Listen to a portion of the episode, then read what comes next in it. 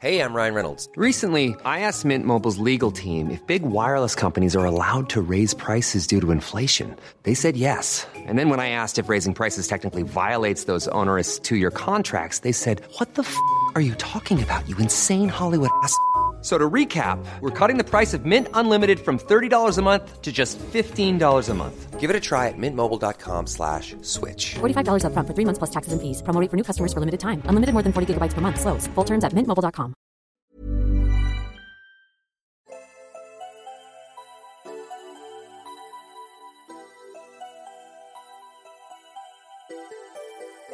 Herzlich willkommen bei Puppies in Crime, unserem True Crime Podcast. Ich bin Marike. Und ich bin Amanda. Und heute ist wieder eine extra Folge. Für die, die neu sind, erklären wir das noch einmal kurz.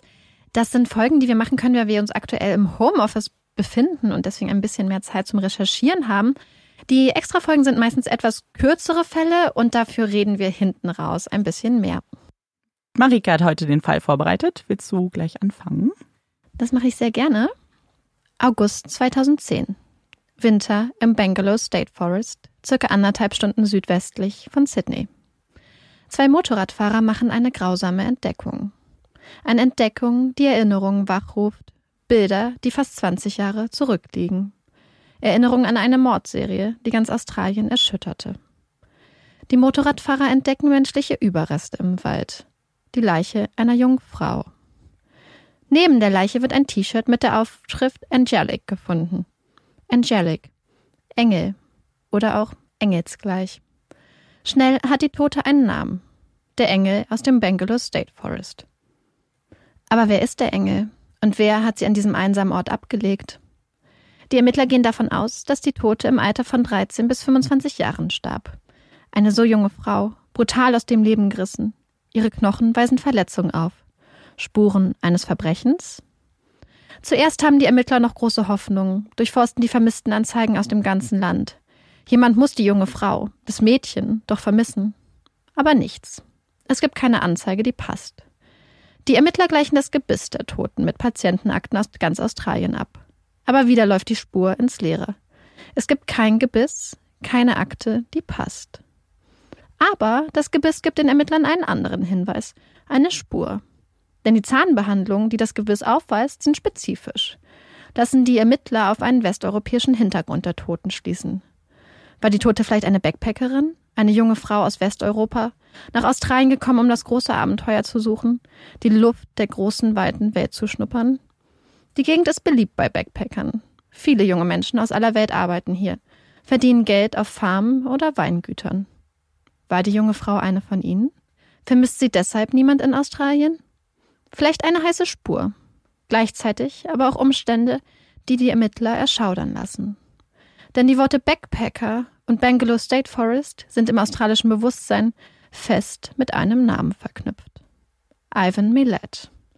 Der Mann, der vor über 20 Jahren die Gegend in Angst und Schrecken versetzte.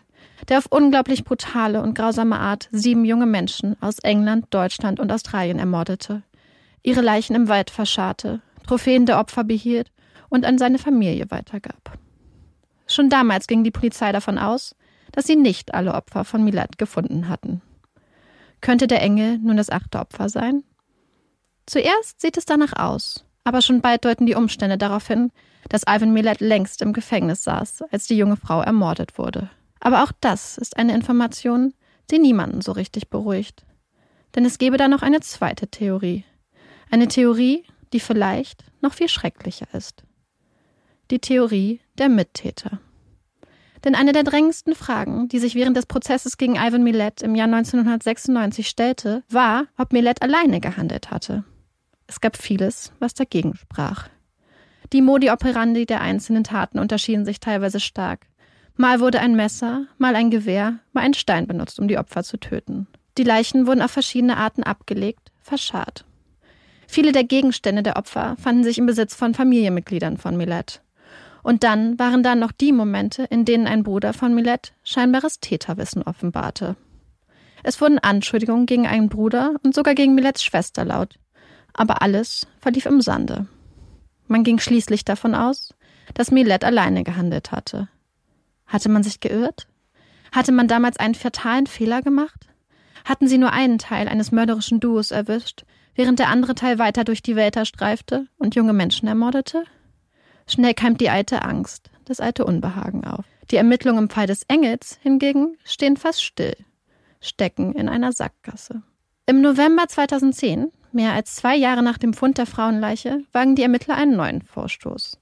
Eine Gesichtsrekonstruktion und ein damit erstelltes Phantombild sollen der Suche neue Anstöße geben, neue Hinweise. Das Phantombild wird wieder mit Vermisstenanzeigen abgeglichen, an Zeitungen und Fernsehsender geschickt. Die Medien in Australien, aber auch in Deutschland und anderen Ländern berichten, zeigen das Foto. Vielleicht war es ja eine deutsche Backpackerin. Vielleicht erkennt sie ja jetzt jemand. Aber wieder nichts. Niemand, der die junge Frau vermisst, der sie kennt, der sich an sie erinnert. Und so wird aus dem Fall der Engelsleiche ein Cold Case. Die Hoffnung, die junge Frau zu identifizieren, schwinden bis fünf Jahre später, über 1000 Kilometer entfernt, ein Koffer gefunden wird. Ein grauer Koffer, entsorgt neben einem Highway, weggeworfen. Ein Mann hält an, getrieben von Neugier, wagt einen Blick in den Koffer, findet bunte Kinderkleidung und menschliche Überreste. Ein Kind. Er ruft die Polizei. Es ist ein kleines Mädchen, das da im Koffer liegt. Es ist schon lange tot. Mit im Koffer finden die Polizisten kleine Kleidungsstücke, ein Kleidchen, ein Tütü, eine bunte, selbstgestickte Decke. Dieses Kind wurde geliebt. Da sind sie sich sicher. Die Ermittlungen gehen mit Hochdruck los. Wer ist das kleine Mädchen? Wird sie vermisst? Auf den ersten Blick nicht. Es gibt keine vermissten oder Kindesentführungsfälle, die zu dem kleinen Mädchen passen würden.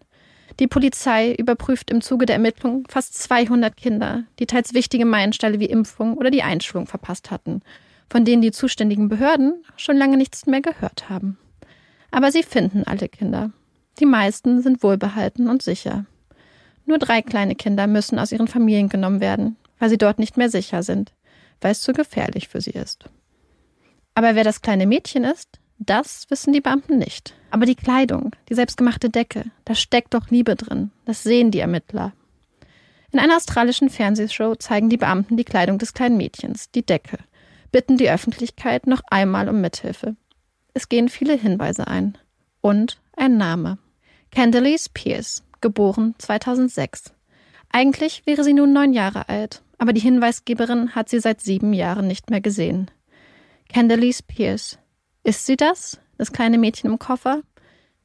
Die Ermittler vergleichen DNA der Leiche mit einer Blutprobe, die Candelise nach ihrer Geburt abgenommen wurde. Volltreffer. Das ist sie.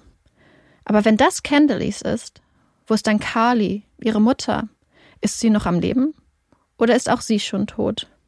Die Ermittler fangen an zu suchen, tauschen sich mit Kollegen aus. Zu diesem Zeitpunkt gibt es gut 500 Fälle mit nicht identifizierten Toten in Australien. Ist Kali eine von ihnen? Ja, auch Kali ist tot. Denn Kali ist der Engel, der Engel vom Bangalore State Forest. Die Tote, von der die Ermittler irgendwann dachten, sie wäre sicher eine Westeuropäerin. Die Tote, deren Bild Zeitung und Fernsehshows zierte. Eine junge Mutter, deren Überreste man in einem Wald mit einer dunklen Geschichte fand. Ihre kleine Tochter, weggeworfen in einem Koffer, über 1000 Kilometer entfernt von der Mutter. Carly Pierce Stevenson wird im Jahr 1988 in Alice Springs, der berühmten Stadt im Zentrum Australiens, geboren. Sie wächst hinein in eine liebevolle Familie, wird von ihrer Mutter und ihrem Stiefvater aufgezogen, umgeben von Tanten, Cousinen, Großeltern. Eine glückliche Kindheit, eine typische Jugend. Carly ist ein bisschen rebellisch, will mit Freunden ausgehen. Eigentlich ganz normal. Irgendwann zieht sie zu ihrer Großmutter. Ein bisschen Rebellion, ein bisschen Emanzipation. Aber immer geborgen, immer im Kreis der Familie. Mit 17 wird Carly schwanger. Mit dem Vater ist sie nicht zusammen. Ihre Eltern sind zuerst nicht begeistert, freuen sich aber bald mit der jungen werdenden Mutter. Carly liebt Kinder, ist fürsorglich, kann es kaum erwarten, ihr kleines Baby bald im Arm zu halten. Am 19. Juni 2006 erblickt Candelise Kiara Pierce das Licht der Welt. Sie ist ein kleiner Sonnenschein. Carly geht auf in der Rolle der Mutter. Trotz ihres jungen Alters kommt sie gut mit der neuen Verantwortung für das kleine Leben zurecht. Ihre Familie ist beeindruckt, aber nicht überrascht. Irgendwann lernt Carly einen jungen Mann kennen. Die beiden ziehen zusammen, sind eine kleine Familie. Es ist eine schöne Zeit. Doch dann macht das junge Paar die Bekanntschaft eines anderen Pärchens. Hazel und Daniel. Die beiden kommen von außerhalb, sind nicht aus Alice Springs, werden von den Einheimischen mit Misstrauen beäugt. Aber Hazel und Daniel haben auch kleine Kinder. Kinder in Candelieses Alter. Bei treffen sich die beiden Paare regelmäßig, lassen die Kinder durch den Garten tollen, werden sowas wie Freunde. Carlys Freunde und Familie sehen das Ganze allerdings mit Unbehagen. Hazel und Daniel sind ihnen suspekt, insbesondere Daniel, der so viel älter aussieht, als er mit Mitte 30 eigentlich ist. Sie finden ihn seltsam. Er wirkt zwielichtig, nicht besonders vertrauenserweckend. Und Carlys Familie und ihre Freunde liegen mit ihrer Einschätzung richtig. Hazel und auch Daniel sind kein guter Einfluss. Daniel ist ein Drogenkurier, fährt regelmäßig zwischen Adelaide und Alice Springs hin und her. Carly, die früher nur ab und zu mal einen Joint gebaut hatte, fängt nun, unter dem Einfluss ihrer neuen Freunde, an, auch härtere Drogen zu nehmen. Aber glücklicherweise währt diese Drogenphase nur kurz. Carly rutscht nicht ab, bleibt eine verantwortungsvolle Mutter, ist weiterhin immer für ihre kleine Tochter da. Kein Grund zur Sorge, kein Grund zur Unruhe. Es ist schließlich ein Autounfall, der über Nacht Leben verändert und beendet und am Ende ein grausames Spiel in Gang setzen wird. Hazel und Daniel sind mit ihren Kindern unterwegs. Eine nächtliche Autofahrt. Wohl eine von Daniels Drogenkurierfahrten. Das Auto kommt von der Straße ab. Crash. Totalschaden. Hazel erleidet brutale Verletzungen, liegt im Koma, verliert ein Bein. Zwei der drei Kinder von Hazel und Daniel überleben den Unfall nicht. Eine kleine Unachtsamkeit, ein bisschen zu viel Drogen im Blut. Nun steht Daniel alleine da, seine Partnerin im Krankenhaus, im Koma. Zwei seiner Kinder tot. Alles seine Schuld, sein Fehler. Die nächsten Wochen sind hart für Daniel. Er konsumiert Drogen, so viel, dass er sich seiner Schuld nicht stellen muss. Er versucht zu vergessen, ist ein Wrack. Posttraumatische Belastungsstörung, werden sie später sagen. Hazel im Koma, Daniel im Drogenrausch. Was dann passiert, lässt sich so leicht nicht nachvollziehen, verstehen. Denn als Hazel aus dem Koma aufwacht, muss sie nicht nur feststellen, dass ihre beiden kleinen Kinder den Unfall nicht überlebt haben, sie muss auch feststellen, dass Daniel scheinbar eine neue Familie hat. Eine neue Freundin, ein neues Kind.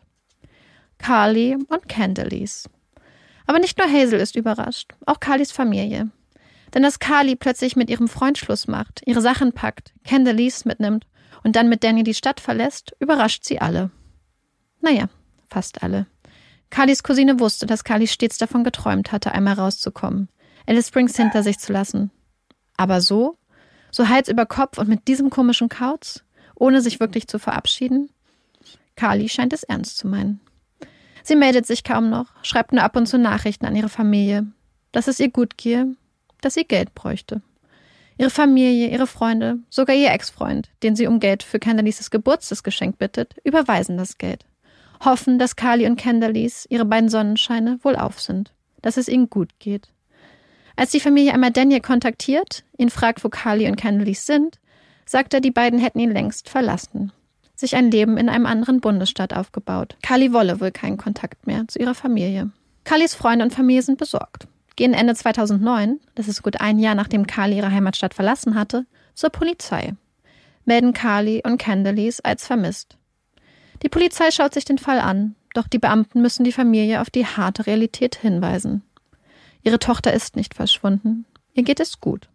Handy, Kreditkarte, beides wird noch benutzt. Dann sind da die Nachrichten, die von Carlys Handynummer verschickt werden. Immer mal wieder. Für die Polizei reichen diese Indizien aus, um die Vermisstenanzeige zu schließen. Carly scheint am Leben zu sein. Und auch, wenn das für ihre Familie schwer zu akzeptieren ist, sie scheint keinen Kontakt haben zu wollen. Das ist die traurige Wahrheit. Tatsächlich sind Carly und Candalis zu diesem Zeitpunkt schon fast ein Jahr tot. Ermordet. Auf unvorstellbar grausame Art und Weise.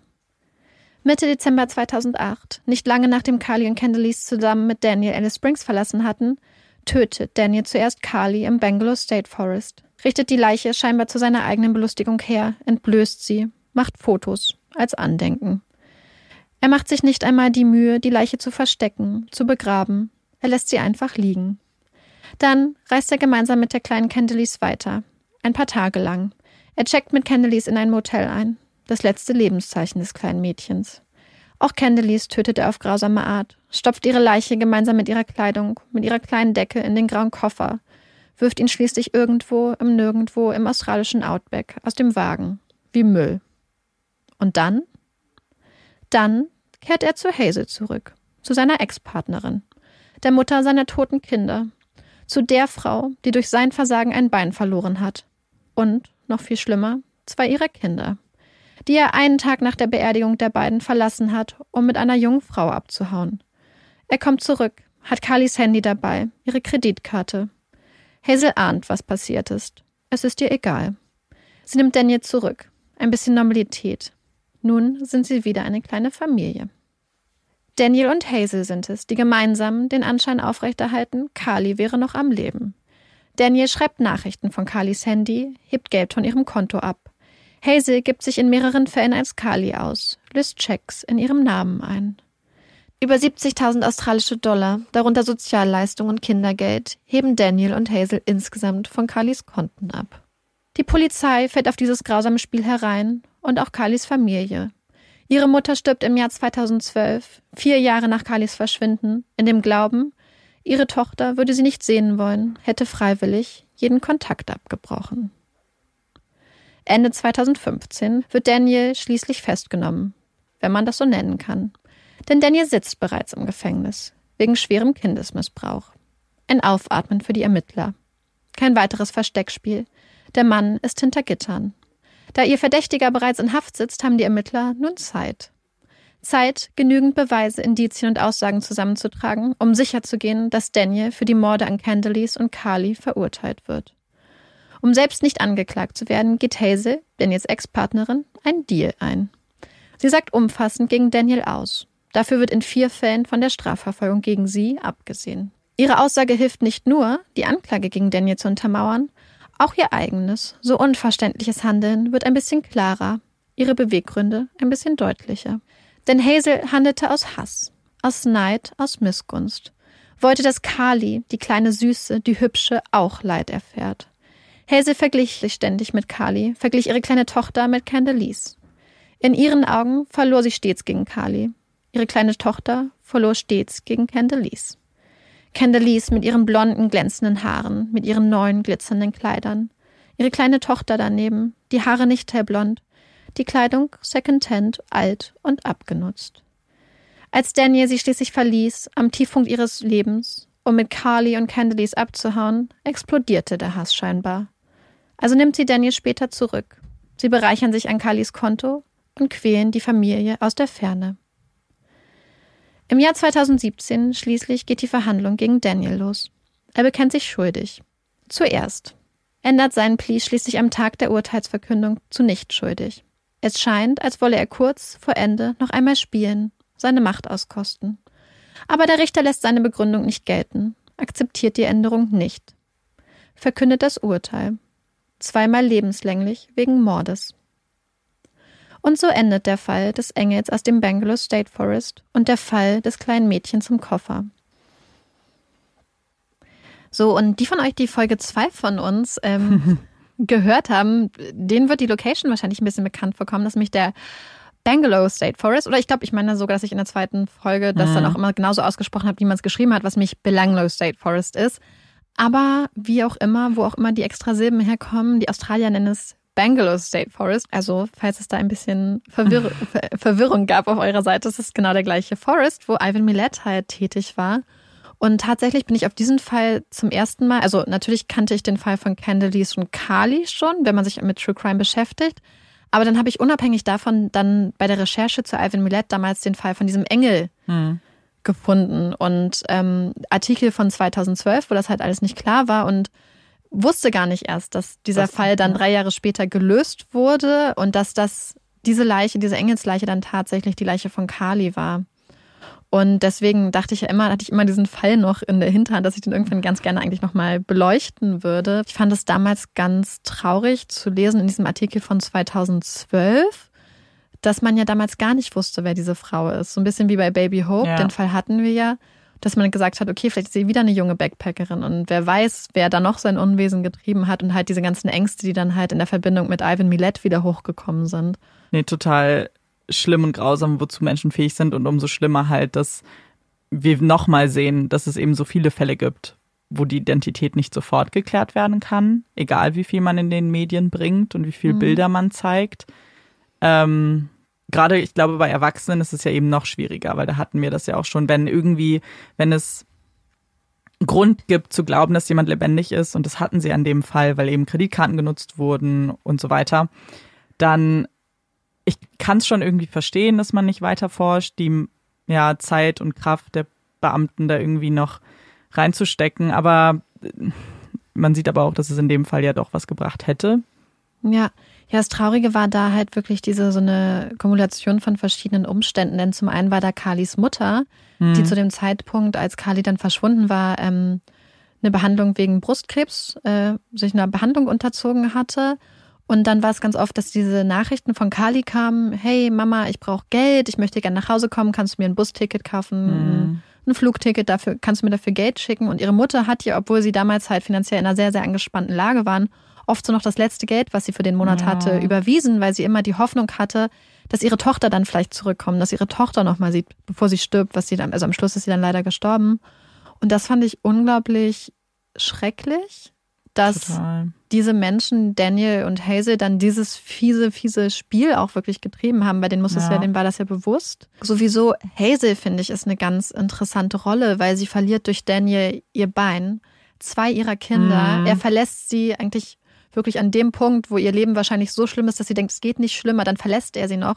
Mit der Frau, mit der sich Hazel immer verglichen hatte, weil sie hatte ja. wohl wirklich immer diesen Hass auf Kali, weil sie klein war, weil sie zierlich mhm. war, weil sie eine Süße war und dann ihre Tochter halt immer die schöneren Kleider. Also das fand ich so, so krass, dieses Denken, dass du deine eigene kleine Tochter, wie deine kleine Tochter aussieht, vergleichst mit dem Aussehen mhm. von einem anderen Kind und deswegen das andere Kind hast und deswegen auch bereit bist später mit deinem Partner als, als Rache an dieser mhm. jungen Mutter und an diesem Kind ja die Identität zu, zu stehlen ja. Und äh, ja, die Familie weiterhin zu quälen, das fand ich unglaublich krass, zu, in welches Ausmaß dann hier diese Rache hatte und dieser Neid. Ja, ich glaube, das Ausmaß ist das Schlimme, weil ich glaube, dieser projizierte Hass auf das Kind ist gar nicht so unnormal. Ich glaube, dass viel, wenn man gerade vielleicht zum Beispiel auch, ich muss jetzt die ganze Zeit an diese ganzen Trash-Sendungen gucken, wo irgendwie Dance-Moms sind und irgendwelche Kinder zu Schönheitswettbewerben angemeldet werden.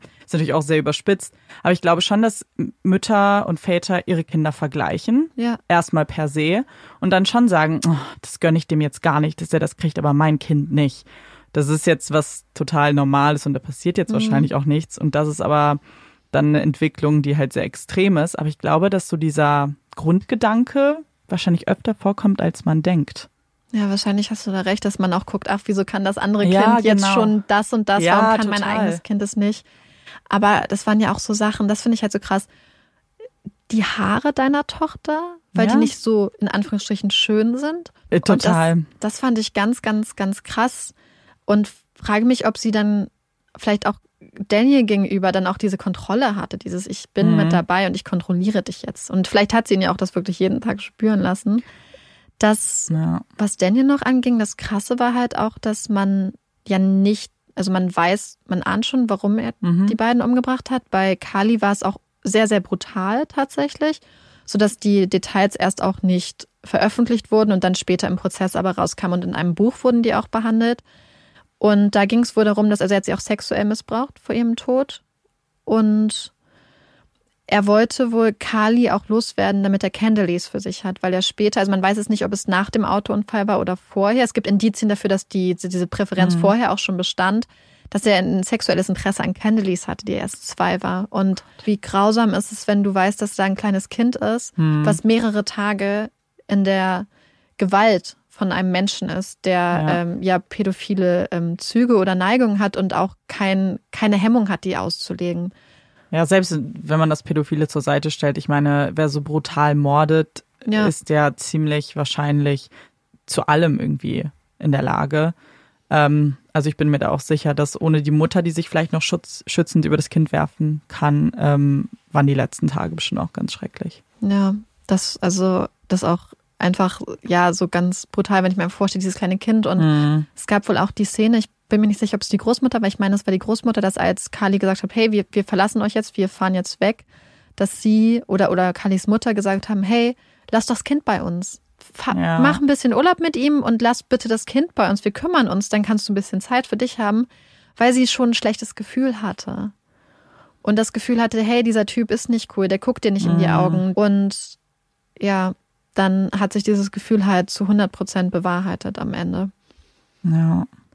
Aber eine Sache, die man wirklich auch aus dem Fall mit rausnehmen kann, ist eigentlich, dass, wie bei Baby Hope auch, das ist ja damals angesprochen, man abgesehen von dem Moment, wo die Vermisstenanzeige geschlossen wurde, obwohl, also da muss man dazu sagen, die Polizei hat so verschiedene Proof-of-Life-Checks, die sie durchführt. Beispielsweise sind das, wird die Kreditkarte, wird die EC-Karte noch benutzt, werden noch SMS versandt, bewegt sich das Handy etc. All diese Sachen werden normalerweise sind halt normale Checks. Das ist schon so ein Standardvorgehen, wenn Ja. das wenn das stattfindet.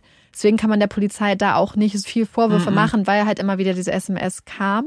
Aber abgesehen davon ist es auch wieder ein Fall, wo die Polizei sehr sehr sehr lange dran geblieben ist, alle Möglichkeiten erschöpft hat, in alle Richtungen ermittelt hat und sich ganz, ganz viel Mühe gegeben hat. Und man sieht halt auch bei dem Zuständigen, dem Opferbeauftragten, der wurde dann mal interviewt und du siehst die Tränen in seinen Augen. Und die Frau fragt ihn, wie, es scheint sie ja persönlich sehr angegangen zu haben. Und er sagt halt, ja, man, was kann man denn, was ist man für ein Mensch, wenn diese Geschichte einen nicht angeht? So, dann erstmal Dankeschön für den spannenden Fall und auch so ein bisschen Rückblick in unsere ganz früheren Folgen, in die zweite. Und wie wir es sonst auch in unseren extra Folgen machen, haben wir jetzt ein kleines Oberthema. Ähm, und ich habe mir ein paar Fragen überlegt, die ich erstmal Marike stelle, ich dann auch beantworte und die wir dann natürlich mit euch auch teilen. Und das Thema für diese extra Folge ist Reisen. Yay! Und das hat auch ein bisschen was damit zu tun. Also wie ich habe Fernweh. Hast du Fernweh? Ja. Schon, oder? Und vielleicht haben auch einige von euch da draußen gerade Fernweh. Deswegen dachten wir, okay, dann schwelgen wir nochmal in Erinnerungen vielleicht auch und denken an Reisen und alles, was mit dem Reisen zu tun hat. Und also, ich habe erstmal ein paar Fragen, die ausführlicher sind, wo wir ein bisschen quatschen. Und dann gibt's eine Quickfire-Runde, Oh, wo es schnell gehen muss, Marike. Schnell, okay? Ja. Jetzt erstmal fangen wir aber entspannt an. Und zwar, bevor es überhaupt ans Reisen geht. Bist du jemand, der seine Trips bis ins kleinste Detail plant, mit Listen, das machen wir dann und dann so und so? Oder gehst du so ein bisschen mit dem Flow? Ich plane für gewöhnlich gar nichts tatsächlich. Wow. Bei mir ist es, glaube ich, eine Mischung tatsächlich. Ähm, so ein paar Sachen versuche ich schon zu planen. Irgendwie, wenn ich jetzt sage, okay, ich will bestimmte Dinge sehen, dann schaue ich mir das mal raus. Aber ich mache mir nicht so einen Tagesplan. Ich weiß, dass es da Menschen gibt, die das total lieben, sozusagen so Tag eins, das und das und das und fast stündlich. Ähm, witzigerweise dachte ich, dass du schon ein bisschen planst. Deswegen ist meine zweite Frage jetzt so ein bisschen Quatsch. Okay, aber wenn du planen würdest, was würdest du an Informationsquellen heranziehen? Guckst du im Internet? Liest du Reiseführer? Fragst du Leute nach Empfehlungen? Also tatsächlich, wenn, dann bin ich ein Reiseführertyp. Also früher habe ich sehr, sehr, sehr, sehr, sehr, sehr gerne Reiseführer gelesen, auch wenn ich zu Hause war, einfach weil ich es immer ganz spannend fand. Aber ich bin, glaube ich, eher der Typ, der dann vor Ort guckt und Leute fragt und so ein bisschen rumschaut, sich Empfehlungen einholt. Also beispielsweise früher, wenn ich gereist bin, habe ich es auch oft gemacht, dass ich mir gar keine Unterkunft vorgebucht habe, sondern dass man dann halt irgendwo gelandet ist und dann hat man Ja. am Flughafen geguckt, okay, was hängt da vielleicht am, am Blackboard an, an Hostels, wo kann man hingehen? Und ähm, es hat sich ein bisschen mittlerweile mit äh, bestimmten Buchungsplattformen geändert, weil es halt wirklich recht einfach mittlerweile ist. Ja. Aber ähm, ja, ich, ich lasse mich eher tatsächlich treiben und ansonsten wirklich mag ich eigentlich Reiseführer ganz gerne. Ja. Ich bin dann, glaube ich, eher so ein bisschen als faul und gucke einfach im Internet. so richtig klassisch Google. Ähm, wobei tatsächlich, wenn mir jemand was erzählt, wenn dann speichert mein Kopf das eigentlich ganz gut ab und dann weiß ich immer so, okay, stimmt, das hatte ja mal jemand empfohlen oder so. Das ist eigentlich ganz cool. So, ich habe jetzt eine schwierige Frage. Du weißt bestimmt, worauf es hinausläuft. Vielleicht. Ich hoffe nicht. Was war eines der schönsten Reiseziele, das du je besucht hast? Ich habe es extra nicht formuliert, das Schönste, weil das ist schon krass schwer. Irgendwas, woran du einfach richtig gerne zurückdenkst. Ich weiß, schwer. Also, es hat sich über die Zeit auch geändert, muss ich dazu sagen. Uh, das ist spannend. Ich glaube, bis vor ein paar Jahren wäre die Antwort eindeutig Neuseeland gewesen. Mhm. Wobei wahrscheinlich ganz dicht mit Thailand, weil ich mich in Mhm. Thailand einfach sehr, sehr wohl fühle. Mittlerweile Uh. wäre es wahrscheinlich St. Peter-Ording an der Okay. Nordsee, weil ich diesen Ort so schön finde. Und ich finde es so schön, dass man da einfach, man muss nicht fliegen. Und ich finde, es ist so ein magischer Ort, weil es einfach so der, diese Weite und der Strand und die Menschen sind sehr, sehr entspannt dort und es gibt Deiche und Schafe und selbst wenn man dort im November ist und es windet und es stürmt und es regnet, ist es total magisch. Und das finde ich so schön, dass es halt ein Ort ist, der eigentlich immer, egal in welchem Zustand, einen total ja, begeistern kann. Und bei dir? Also bei mir ist es, also ich habe auch überlegt, logischerweise, ich habe mir die Fragen überlegt. Aber für mich ist relativ klar tatsächlich, und zwar ist es bei mir Japan. Ähm, das war für mich immer ein ganz, ganz großer Traum. Und letztes Jahr durfte ich dann nach Japan reisen, äh, auch beruflich. Und manchmal wird man dann ja so ein bisschen enttäuscht von seiner Erwartung, aber hier war es so gar nicht. Ich war noch viel begeisterter, es war noch viel besser, als ich es mir vorgestellt habe. Und deswegen ist das, glaube ich, was, was ich, ähm, was auch schwer zu toppen wird in der Zukunft. Da war ich ganz, ganz neidisch auf Ja. Amanda, als sie nach Japan durfte. Ja, also Das und und sie hat ähm, tatsächlich Olaf etwas damals aus Japan Mhm. mitgebracht. Stimmt. Und zwar, da gibt's auch, glaube ich, doch gibt's ein Mhm. Foto bei unserem Instagram-Kanal. Und zwar habe ich ihm ein Hundekostüm mitgebracht von einem Minion. Und es war, ich hatte Olaf dann auch ein paar Wochen schon nicht mehr gesehen, glaube ich. Ich glaube anderthalb Monate Weil, fast. ja, also stimmt, es war relativ lange und ich hatte ihn scheinbar kleiner in Erinnerung, als er tatsächlich ist, weil so klein ist er gar nicht. Ja. Und dann, er hat es stolz getragen und er hat Ja. auch, er, irgendwie fand er das auch gar nicht nervig oder so, nicht mal das Nee. Anziehen, das Anhaben, das war für ihn völlig egal. Aber es war so ein bisschen klein. das tat mir ein bisschen leid. Und noch eine Sache verbinde ich mit Amanda und Japan. Mhm. Weil, ich weiß nicht, ob du es weißt, aber wir hatten vorher immer schon darüber geredet. Und Ja. als Amanda aus ja Japan wiederkam, war eigentlich der Startschuss für diesen Podcast. Stimmt. Weil du kamst wieder Stimmt. Das hatte ich und wir haben dann vergessen. nochmal drüber geredet und meinten so, ja, Ja. dann lass uns. Ich hatte dir auch aus Japan eine. Nachricht geschrieben dazu. Ich weiß Ja. gar nicht mehr, was das war oder in welchem Zusammenhang. Aber ähm, ja, stimmt. Das, Weil das war eine. Japan war auch die erste Reise tatsächlich die alleine, die, wo ich alleine gereist bin. Und vielleicht hatte ich deswegen viel Zeit nachzudenken. Oh. Und dann war ich so, okay, ja. Ich glaube, so war auch die Nachricht so ungefähr. Stimmt.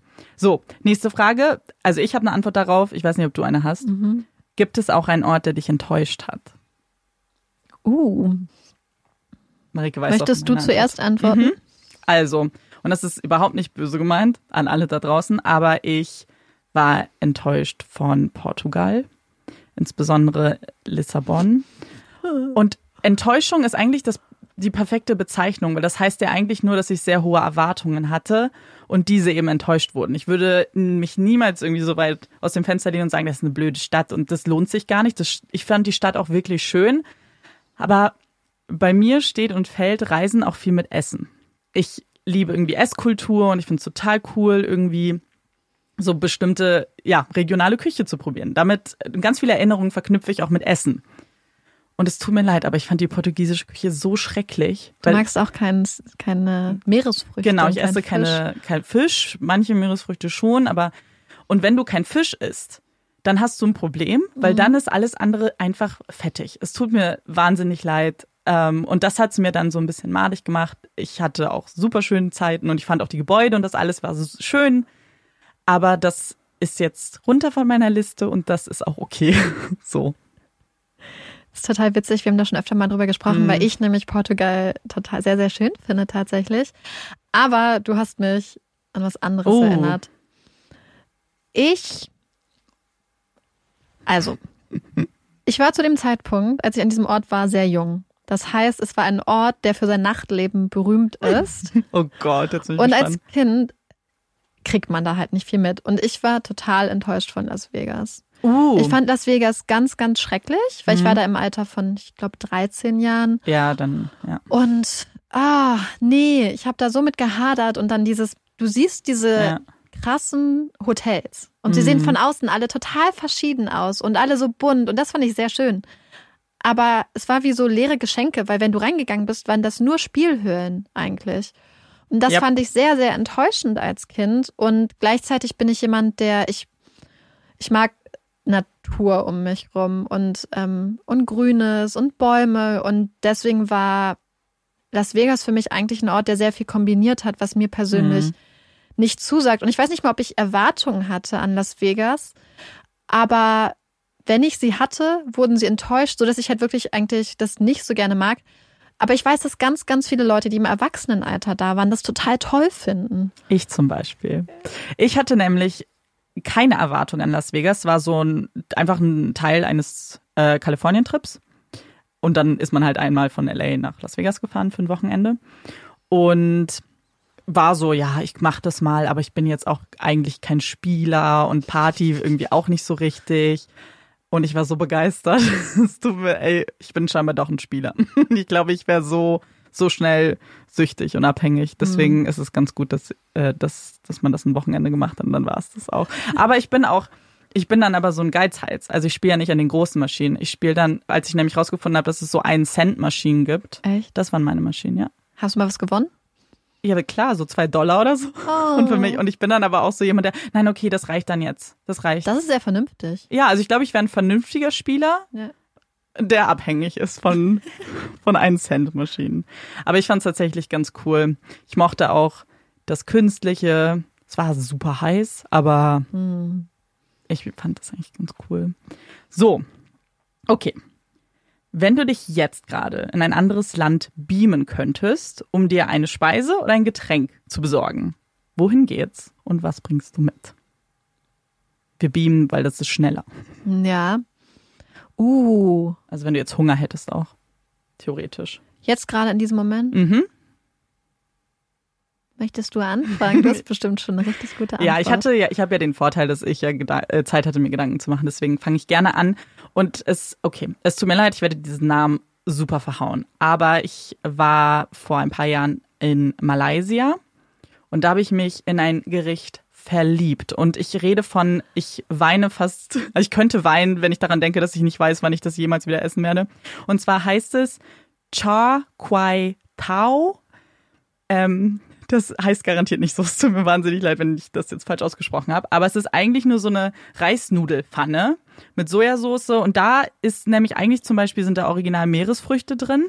Aber das ist okay, weil das sind Garnelen. Das fand ich dann in Ordnung. Aber dann noch so Sojasprossen, anderes Gemüse, ein bisschen scharf mit Chili. Und eigentlich ist das super simpel. Aber diese Nudeln sind ganz breit und ganz wabbelig und schwabbelig und das liebe ich ja so sehr. Das, deswegen mochte ich Japan auch so gerne wegen den Udon-Nudeln und alles, was schwabbelige Nudeln sind. Und dieses Essen ist so gut. Und dann war ich ein Jahr später in Singapur und das gab es auch, weil das ist zwar ziemlich original Malaysia, aber Singapur hat eine eigene Variation. Ich glaube auch noch andere asiatische Länder. Und dann war ich richtig happy und das war auch mein letztes Mal in Singapur in der Mall. Ich musste gerade die ganze Zeit grinsen, weil Amanda mir schon Yep. mehrmals Fotos von diesem Essen gezeigt hat, weil sie das so sehr vermisst. Deswegen würde ich jetzt spontan sagen, wenn jemand von euch ein gutes Restaurant kennt, was dieses Gericht zubereitet so in. Berlin, schreibt es Amanda, weil ich glaube, das würde wäre eine Sache, die dein Leben, glaube ich, Ja. richtig hart verbessern würde. Ich habe es schon ein paar Mal gegoogelt und nichts gefunden. Aber wenn ihr was wisst, natürlich als. Insider, oder meinetwegen auch ein einfaches Rezept, wie man das selber machen kann. Aber ich glaube, das ist nicht das Gleiche. Deswegen, ich glaube, ich, aber ja, schreibt auf jeden Fall, ähm, weil der, das wirklich, da träume ich manchmal noch von. Das, äh, ja, sehr, sehr lecker. Ich bin, glaube ich, gerade in diesem, in dieser Sekunde eher in einem süßen Zustand, Mhm. weil ähm, eigentlich sehr viel Mittag gegessen. Ich kann mich nicht ganz entscheiden. Ich glaube, ich würde mich entweder nach Thailand beamen, beziehungsweise mir Sticky Rice mit Mango aus Thailand her beamen lassen. Mangos in Thailand sind sehr, sehr, sehr, sehr lecker. Ja, das. Und der Sticky mm. Rice mm, mit Kokos sehr, sehr gut. Aber ich kann mich nicht 100% entscheiden, weil vielleicht würde ich mich auch gerne nach England beamen und das Scones oder Scones, wie manche Leute sagen, mit Clotted Cream und ähm, Marmelade essen, weil das ist auch eine Sache. Oh, so lecker. Und das ist beides sowas, was man als Nachtisch auch essen kann, Ja. quasi, oder zumindest so zum späten Nachmittag. Und das hätte ich jetzt, da hätte ich jetzt richtig Lust drauf. Weißt du, was ich gedacht hätte, dass deine Antwort ist? Was? Weil Marike und ich unterhalten uns ziemlich oft über Essen. Eigentlich jeden Tag. Eigentlich jeden Tag geht es um irgendwas, worauf wir Lust hätten. Und ich hatte eigentlich ein Event dieses Jahr, was ausgefallen ist in England, äh, in England, oh Gott, äh, in Italien. Und ich war mir sicher, du würdest Arancini sagen. Es war meine erste Gedanke tatsächlich in meinem Kopf. Arancini, diese kleinen Reis. gefüllten, frittierten Reisbällchen, ist der Himmel Mm. in meiner Hand. wenn man die isst. Die sind so lecker. Aber ist, das war witzig. Das war das erste Wort, was in meinen Kopf gekommen Ja, das, ist. ich dachte, dass das nämlich deine Antwort wäre darauf. Ja, aber dann habe ich noch ein bisschen weiter gedacht und dann sind mir die süßen Ja, Sachen das stimmt, das ist auch gut. Weil ich eigentlich ein bisschen voll noch bin. also von Essen. Also hätte ich dich jetzt zwei Stunden später gefragt. Ja, zur Abendbrotzeit Ja, dann. dann vielleicht. So, letzte lange Frage. Weil wenn wir, wir sind ja schon beim Beam gerade und du darfst noch ein einziges Mal beamen in ein Land, welches du noch nicht besucht hast. Welches würdest du wählen, weil du es einfach unbedingt schon immer mal wolltest? Wow. Ähm, Und danach ist der Beamer weg für immer. darf, oh, darf ich die Frage wieder einmal zu dir spielen? Ja. Ähm, ich hatte auch, da musste ich tatsächlich ein bisschen länger überlegen, weil ich schon viele Länder habe, die ich eigentlich ähm, besuchen möchte. Aber jetzt gerade, und das geht mir schon ein bisschen länger so, habe ich eigentlich Bock auf einen richtig schönen Strand. Und deswegen, und mich reizt Hawaii total. Deswegen, da wäre das jetzt meine Wahl, weil ich einfach Lust hätte auf einen schönen Strand. Ich war noch nie da, aber ich stelle mir auch den Lifestyle total toll vor. Ich glaube, die Menschen sind so sehr herzlich. Und die kleinen Inseln wird vielleicht ein bisschen hoppen auch. Ähm, das wäre jetzt, glaube ich, das wäre jetzt was für mich, muss ich sagen. Also wenn man es jetzt nicht so streng nimmt, würde ich wahrscheinlich auch vielleicht, hatte ich zu Hawaii auch tendiert? Ja, wir wissen ja, dass es kein Land per se ist, aber wir lassen das jetzt gelten. Wenn jetzt jemand kommt, ein Erdkundelehrer, dann bitte verzeiht uns das. Wir waren noch nicht auf dieser Insel. Genau. Ähm, und dann habe ich aber nachgedacht. Und dann würde ich mich eigentlich gerne von deinem Lieblingsreiseziel Mm. inspirieren lassen, weil ich glaube, dass Japan für mich vielleicht ein bisschen viel wäre, weil es teilweise sehr viele Menschen sind, was mich manchmal ein bisschen Mm. Yep. überfordert. Aber ich glaube, für das Essen und für die Kultur und für die Kunst würde ich einfach total gerne mal dorthin. Allein, glaube ich, für die Bento-Boxen, die man Mm. am, am Bahnhöfen kriegt und so. Und ich gucke eigentlich auch ganz gerne ähm, YouTube-Dokumentationen über das Leben in Japan. Das ist auch sehr, sehr spannend. Und Amanda hat einfach schon so viel davon berichtet und darüber geschwärmt, dass es einfach auch mal was ist, ja, was, was ganz Neues dann. Ja, total. Ähm, das kann ich jedem wirklich empfehlen. Ohne noch mehr jetzt zu schwärmen. Es reicht auch. So, wir, das sind jetzt die Langfragen. Jetzt gibt es noch eine kleine Quick-Fire-Runde. Ich bin bereit. Schaffst du es? Ready? So, vielleicht hab, haben wir uns so ein bisschen auch mit der letzten Sache jetzt verraten. Aber Winterurlaub oder Strand? Sommerurlaub. Also Sommer, warm. Mhm. Ja, ich auch. Kein großer Winterurlaub-Fan. Hotel oder Ferienwohnung slash Haus? Ferienwohnung slash Haus. Und da bin ich bei Hotel. Ich liebe Hotels. Ich bin, ich liebe Hotels. Ich liebe Hotels. Punkt. Ich liebe Hotelbetten. Ich liebe, dass die mein Zimmer machen. Ich liebe alles in Hotels. Das verstehe ich, aber ich finde, also eine meiner größten Freuden Mhm. im Ausland ist auch Einkaufen am Supermarkt. Und deswegen mag ich es total, wenn man dann seine eigene Küche hat und so richtig Ja. einkaufen gehen kann. Das Ding ist, So ich kaufe dann auch Butter. Nein, also weißt du, was ich meine? Einfach so Ja, ja. diese täglichen Sachen, Ja. die anders sind als zu Hause. Das finde ich auch cool, aber das ist tatsächlich was, ich gehe dann einfach, ich esse dann einfach lieber in Restaurants und lasse die das dann für mich fertig machen, weil die können sowieso 3000 Mal besser als ich. Und deswegen, das ist okay, da kann ich Abstriche machen. Ich hoffe, die, das Hotel hat eine kleine Minibar, dass ich mir Getränke reintun kann, vielleicht ein paar Snacks, aber das, da mache ich meine Abstriche. Ich finde einfach Hotels total cool. Ja, das sind sie auch. So, nächste Frage. Packst du deinen Koffer aus, wenn du angekommen bist? Ehrliche Antwort. 50-50. Ja. Also ich mache am Anfang immer so ein paar Anstalten, Sachen Mhm. wie Jacken aufzuhängen. ähm, meistens nicht so ganz. Ich auch nicht. Also ich glaube, die Jacke, die ich anhatte, hänge ich noch auf. Die Schuhe stelle ich noch in die Ecke, aber dann hört es total auf. Ich bin so ein richtiges Kofferkind dann. Also ich weiß nicht. Ich bewundere immer krass Menschen, die das so machen. Ich, ich packe die aber auch nicht aus, wenn ich dann wieder zu Hause bin, wenn ich ganz ehrlich bin. Bis zur nächsten Reise dann einfach Wirklich. fertig gepackt. So drei Wochen später, ah, Gibt es denn eigentlich was, Socken. was anstrengenderes als Koffer auspacken? Und dann waschen Mhm. und sortieren und machen? äh, Wäscheständer abhängen und zusammenlegen und Mm. Ja, einräumen. Ja, das, genau gehört aber ja dazu. Ja, Weil das ist ja das Schlimme. Du startest damit den Prozess, diesen Waschprozess. Oh, Ja. das graut mir. ja, auch- das ist auch richtig schlimm. So, gibt es für dich ein Reiseduft oder Geruch? Irgendwas, was dich sofort an Reisen erinnert? Oder an ein Zielgebiet?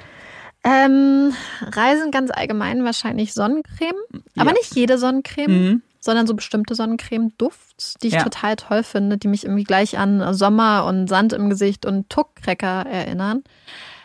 Ansonsten, du kennst das bestimmt, diesen, diese eine Sekunde, wenn man irgendwo in Asien zum Beispiel unterwegs ist und es ist dann diese Mischung aus Abgasen, Mhm. ab, also weißt du, was ich so Ja. weiß, Abwasser und aber Ja. auch Essensgerüchten und dann noch irgendwas Frisches. Und so. warme Luft aber, die das Oh. kombiniert. Manchmal, so für eine Sekunde, hat man diesen Geruch auch mal in Berlin. Wenn man zum Ja. Beispiel genau in der richtigen Sekunde, wenn da noch so ein Mofa-Fahrer Mhm. vorbeifährt, irgendwo lang geht. Und dann möchte ich immer stehen bleiben und einfach eine Stunde Ja. dieses Gefühl auskosten. Aber es ist immer so schnell weg. Ja, aber das, ich weiß genau, was du meinst. Auch dieses, das ist ja jetzt kein Duftergeruch, aber dieses Gefühl, wenn du geflogen bist und dann auszusteigen Ja. und das erste Mal zu riechen, wie das die neue Umgebung riecht, ist so krass wertvoll, finde ich. Und es ist immer so voll die schöne Erinnerung. Meins wäre jetzt auch tatsächlich Sonnencreme gewesen, weil ich Sonnencreme so cool finde. Aber ich habe witzigerweise jetzt, ich habe davon schon mehrfach gelesen, aber jetzt habe ich es irgendwie selber auch gemerkt, dass Menschen tatsächlich sich manchmal so Urlaubsgerüche ähm, aussuchen. Also zum Beispiel ein Parfüm, was sie dann nur in dem Urlaub getragen haben. Und dann jedes Mal, wenn sie es danach riechen, ist es halt für sie voll die Verbindung. Und das habe ich unbewusst in äh, auf dem USA-Trip gemacht, hatte ich mir von Victoria's Secret einfach so ein Bodyspray geholt und hatte das aber da einfach die ganze Zeit getragen, weil das Parfüm irgendwie zu schwer war. Und jedes Mal, wenn ich es jetzt rieche, denke ich daran. Und deswegen überlege ich tatsächlich, ob ich da ein bisschen mit anfange, das so zu etablieren. Okay, noch drei Fragen. Nenne eine Sache, die auf Reisen niemals fehlen darf. Was dir jetzt spontan einfällt. Ich würde jetzt, mir würden so Man hat so viele, ne? Man hat so eine Liste. Oropax. Ich habe Oh. Spezialanfertigungs-Oropax. Mhm. Und aber auch früher, bevor ich die hatte, wenn ich keine Oropax hatte. Und ich meine, also ich hatte immer so aus Wachs, richtig, nicht diese Ja, knautschigen. oh, die knautschigen sind. bin ich richtig panisch geworden und auch jetzt oder geworden. Und auch jetzt, wenn ich meine Oropax nicht habe, werde ich ganz, ganz nervös. Und ich finde, Oropax sind einfach so eine geniale Ent äh, ja, Erfindung? Erfindung. Viele haben mir, äh, nachdem ich ja mehrmals schon darauf hingewiesen habe, dass ich bestimmte Geräusche nicht so gerne mag, auch Noise-Canceling-Kopfhörer Mhm. empfohlen. Das wird dann meine Anschaffung. Die möchte ich mir auf jeden Fall auch nochmal gönnen. Aber bis Ja. dahin immer meine Oropax. Das Es ist sind nicht mal Oropax, sie sind halt angefertigt. Ja, man nennt es halt Oropax, ne? Ja. Das ist wie Tempo. von einem Hörgerätehersteller. Das ist eine sehr gute Antwort. Und ich habe auch die ganze Zeit überlegt und ich wollte jetzt, also ich meine, logischerweise gibt es so ein paar Sachen wie Ladekabel oder so, einfach was du mitnimmst. Aber ich glaube, was ich auch ah, einpacke jetzt immer wieder, ist ein Föhn. Weil das Schlimmste, was es gibt, sind ja wohl Hotelföhns. Föhn? Föhnsen? Föhn. Das ist ja wohl die Katastrophe. Und wenn ich schnell sein muss, dann kann ich meine Haare auch nicht Luft trocknen lassen, weil dann sieht das wie eine Katastrophe aus. Und deswegen packe ich immer mal wieder einen Föhn ein. Amanda hat sehr volles Haar, muss man dazu Ja. sagen, im Vergleich zu mir. Meine Haare trocknen sehr schnell tatsächlich. Das ist und super ähm, luxuriös. auch äh, Hotelföhns können meine Haare bändigen. Aber du weißt schon, was ich meine, oder? Diese Total. klapprigen, wo du dann auch gegenhalten musst und dann hast du so einen ganz leichten. Weißt du, wie lange das dauern würde bei meinen Haaren, dass die dann trocken sind? ich kann mir, Stunden. ich will es mir gar nicht vorstellen. Ja. Und ich föhne die schon nicht mal trocken, auch mit meinem normalen, sondern nur so an. Katastrophe. So. Okay. Bist du jemand, der Postkarten schreibt und Souvenirs mitbringt oder nicht? Das ist ein ganz Wunderpunkt bei oh, mir. oh, warum? Ich komme aus einer Familie, die früher immer am Flughafen saß, noch Postkarten geschrieben und eingeworfen hat und die, wenn es mal vergessen wurde, die dann selber die Stempel draufgemalt hat und die bei den Nachbarn in die Briefkästen geschmissen hat.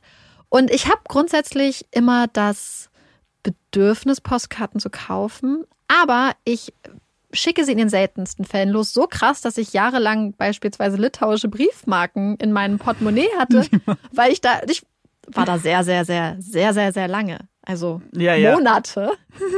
Und ich habe es nie geschafft, die Postkarten loszuschicken. Oh, ich weiß. Ich kenne den Struggle. Ich bin auch niemand. Ich wäre gern voll der Typ, der Postkarten verschickt an seine Familie, aber die freuen sich ja schon immer dann auch sehr. Aber ich weiß auch nicht, was ist eigentlich so schwer daran, eine Postkarte zu kaufen, die auszufüllen, Briefmarke und wegzubringen. Das ist so viel Organisationsaufwand. Ja, und dann hat man irgendwie einfach, dann verschiebt man es immer auf einen, den nächsten Tag und den nächsten und dann ist der Urlaub vorbei. Oder Ja. die Reise oder was Ja. auch immer. Ja, Souvenirs bringe ich dann schon manchmal mit. Das hängt dann immer so ein bisschen vom Reiseziel ab. So aus Japan habe ich eben ein paar Leuten was mitgebracht, weil ich das eigentlich ganz cool fand. Ähm, aber jetzt auch nicht so die klassischen Souvenirs wie ein, was ist so, Magnet vielleicht? Schlüsselanhänger. Schlüsselanhänger. Genau, das jetzt nicht so, aber manchmal. Aber ich habe mich einmal, einmal habe ich mich geärgert, dass ich kein Souvenir mitgenommen habe. Da waren wir auf Mallorca und da hatte sich aber eine Person, mit der wir unterwegs waren, eine ganz tolle mallorquinische Basttasche, ich weiß gar nicht mal, ob das typisch mallorquinisch ist, gekauft. Und ich fand die so toll und wollte sie aber dann nicht kaufen, Ja, weil sie ja die auch schon hatte. Und aber hab, denke so gerne an diesen Urlaub zurück, dass ich mir dann vor einiger Zeit Secondhand genau so eine Tasche Uh, ja, gekauft die habe. ich. Ich habe extra danach gesucht und dann stand auch extra aus Mallorca und dann dachte ich so, oh ja, das ist jetzt mein nachgekauftes Souvenir. aber das ist doch gut, weil dann denkst du ja trotzdem an den Urlaub. Auch wenn sie, Ja. oder? Ja. Cool. Okay, letzte Frage, weil ich mir schon gedacht habe, dass wir viel über weitere Reisen reden. Du hast ja ein deutsches Ziel genannt. Ähm, darauf war ich nicht vorbereitet. Denn die Frage ist, was ist dein Lieblingsreiseziel in Deutschland? Und vielleicht kannst du dann ein anderes nennen, wenn du noch eins hast. Ich fahre sehr gerne zu meinen Eltern. Also Heimat, Ja. Dorf, Heimat. Dorf, Garten, Bäume, Vögelgezwitscher, Nachbarn, Das war's. Familie. Süß. Ich hatte, also ich musste sofort an Warnemünde denken. Das fand ich immer super schön, da irgendwie Urlaub zu machen, also Ostsee. Und dann habe ich aber auch daran gedacht, und das muss ich irgendwann nochmal machen. Ähm, wir sind als Kinder auch in der Schule immer auf die ostfriesischen Inseln gefahren, auf Klassenfahrt. Und ich weiß einfach, dass das super toll war und super harmonisch und alles. Und ich glaube, das wäre nochmal cool, jetzt als Erwachsene auch nochmal zu machen, weil da gibt's auch keine Autos. Kein Gestank und Ruhe. Und ich liebe halt Strand. Das ist halt einfach so. Dann musst du wirklich mal nach St. Peter. Hm. Das ist nur Strand. Ja. Ich muss mich erstmal bedanken bei Amanda für diese spannenden Fragen. Ihr habt es bestimmt gemerkt, wir reden äh, sehr gerne über Reisen und auch sehr viel. Und jetzt Ja. gerade insbesondere, wo man nicht reisen kann, Hm. ähm, machen wir uns da, glaube ich, auch schon recht viele Gedanken. Ja, absolut.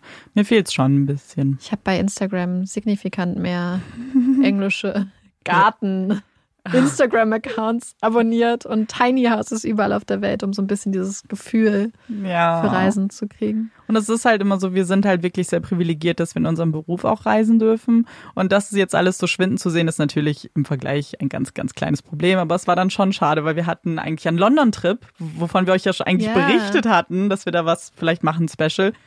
Und der findet nicht mehr statt. Genau, ist der zweite London-Trip dann. Ja, genau, der zweite, der schon nicht mehr stattfindet. Und dann waren wir schon so ein bisschen traurig, weil wir dann ja schon eigentlich coole Sachen machen wollten, auch für euch. Aber wir machen vielleicht trotzdem ein London-Special Genau, einfach nur so.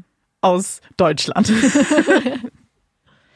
So, wir sind jetzt auch schon am Ende der Folge. Ich möchte aber noch mal ganz, ganz dringend an euch da draußen appellieren, wenn ihr wisst, wo Amanda dieses wunderbare Gericht, was sie damals in Malaysia bzw. in Singapur äh, gegessen hat, in Berlin finden kann. Oder wenn ihr ein Rezept habt, schreibt es uns bitte, bitte, bitte. Ja, das würde mich sehr glücklich machen. genau, die Fragen, die ich jetzt Marike gestellt habe und sie mir am Ende, die gibt's dann auch wieder bei Instagram als kleine Umfrage und wir freuen uns schon sehr über eure Reiseerfahrungen, ja, von denen zu hören, weil ich glaube, da sind auch bestimmt mal ganz spannende Berichte dabei. So, und damit möchten wir uns dann von euch verabschieden. Ich bin Amanda Ich bin Marike. und das ist Puppies in Crime. Tschüss.